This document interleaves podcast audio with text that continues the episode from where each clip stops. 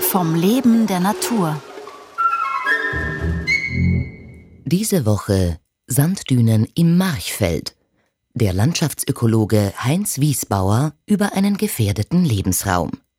Heute von Sandbienen und Grabwespen. Sandlebensräume sind sehr trockene Lebensräume.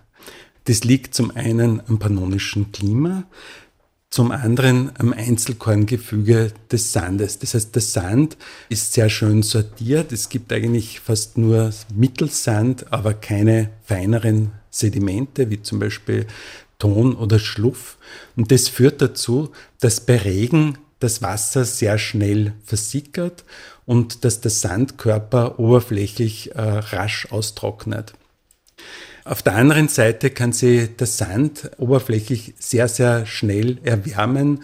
Wir kennen das alle, wenn wir irgendwo an einen Strand, einen Sandstrand gehen, der kann oberflächlich Temperaturen von 50, 60 Grad erreichen, aber wenige Zentimeter unterhalb ist es sehr ausgeglichen, es ist ein bisschen feucht und nie wirklich heiß. Und das nutzen verschiedene Insekten als Brutschrank. Hier haben sie ideale Bedingungen für die heranwachsenden Larven. Und man kann das äh, schön beobachten, wenn man zum Beispiel einen Frühlingstag über offene Sandflächen geht. Da gibt's verschiedenste Sandbienenarten, die hier umherkreisen, die ihre Nester anlegen.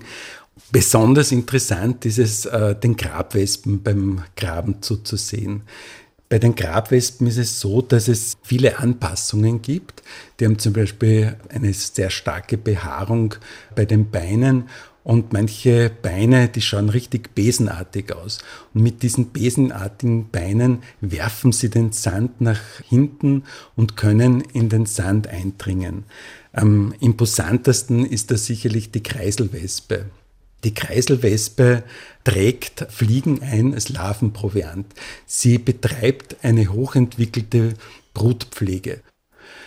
Die Sanddünen wurden über die Jahrzehnte immer relativ genau dokumentiert, weil das waren quasi äh, die Experimentierfelder der Entomologen aus Wien. Das heißt, die sind dorthin gefahren, haben Bienen und Wespen äh, gefangen und die liegen heute im Museum und so gesehen weiß man relativ genau, welche Arten hier mal vorhanden waren, welche verschwunden sind.